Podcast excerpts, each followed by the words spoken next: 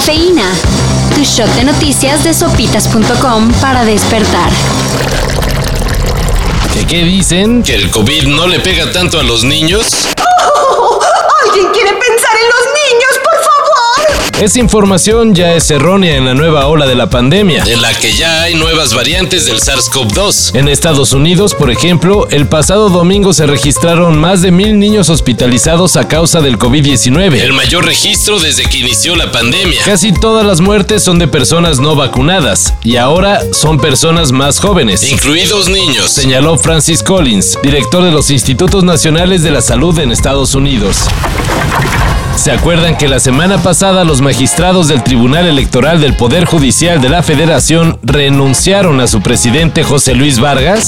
Una cadena de hechos que se han definido eh, desde diciembre hasta, eh, hasta el día de ayer como irregularidades suficientes para proceder a la remoción eh, de la presidencia. Pues bueno, aunque muchos defendieron la acción, ahora resulta que Reyes Rodríguez, el magistrado que quedó como presidente sustituto, ha preferido renunciar al cargo. Que para que ahora sí el presidente del Tribunal Electoral sea elegido en un proceso claro y transparente. Es la hora de ser árbitros creíbles para todos. Propongo la creación de una comisión de reconstrucción institucional, señaló Reyes Rodríguez al dar a conocer su renuncia. ¿Cómo? Entonces lo de la semana pasada fue antiinstitucional? Oh, interesante. Virginia Roberts, una de las víctimas de abuso por parte de Jeffrey Epstein, demandó nada menos que al príncipe Andrew. Roberts asegura haber sido abusada por el hijo de la reina Isabel cuando era menor de edad, aparentemente forzada por Epstein. There is no good time to talk about um, Mr. Epstein and um, all things por lo que se ve entonces, a pesar de que Jeffrey Epstein murió hace dos años en unas condiciones por demás sospechosas, por cierto, sus socios y amigos, entre los que se encuentran Bill Clinton y Bill Gates, todavía no tienen por qué sentirse tranquilos. Y qué bueno.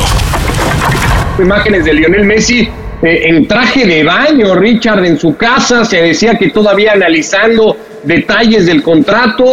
Por mucho que los aficionados lo pidan, y aunque el Barcelona quiera, el número 10 usado por Lionel Messi no podrá ser retirado. ¿Qué por qué? Bueno, pues resulta que según las reglas de la Liga Española, todos los jugadores registrados por cada equipo deben llevar un número del 1 al 25. Así que forzosamente en esta nueva temporada habrá un nuevo 10 en el Barcelona. Las normas de la liga impidieron que Messi permaneciera en el Barça y ahora hasta impiden homenajearlo retirando su legendario número. Cruel, ¿no?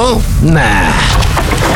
Hace algunos años se destapaba en Solo para Mujeres, cosa que nunca lo ha avergonzado. Ahora Sergio Mayer se destapa por la jefatura del gobierno de la CDMX. En entrevista con Jordi Rosado, sí, Jordi Rosado, el todavía legislador ahora destapó sus intenciones de buscar la candidatura para la CDMX en 2024. Es la primera vez que le voy a decir y yo sé que va a causar mucho ruido.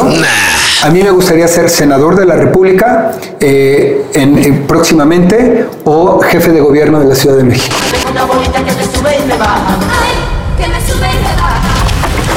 Para esto y mayor información en sopitas.com. Cafeína. Shot de noticias de sopitas.com para despertar.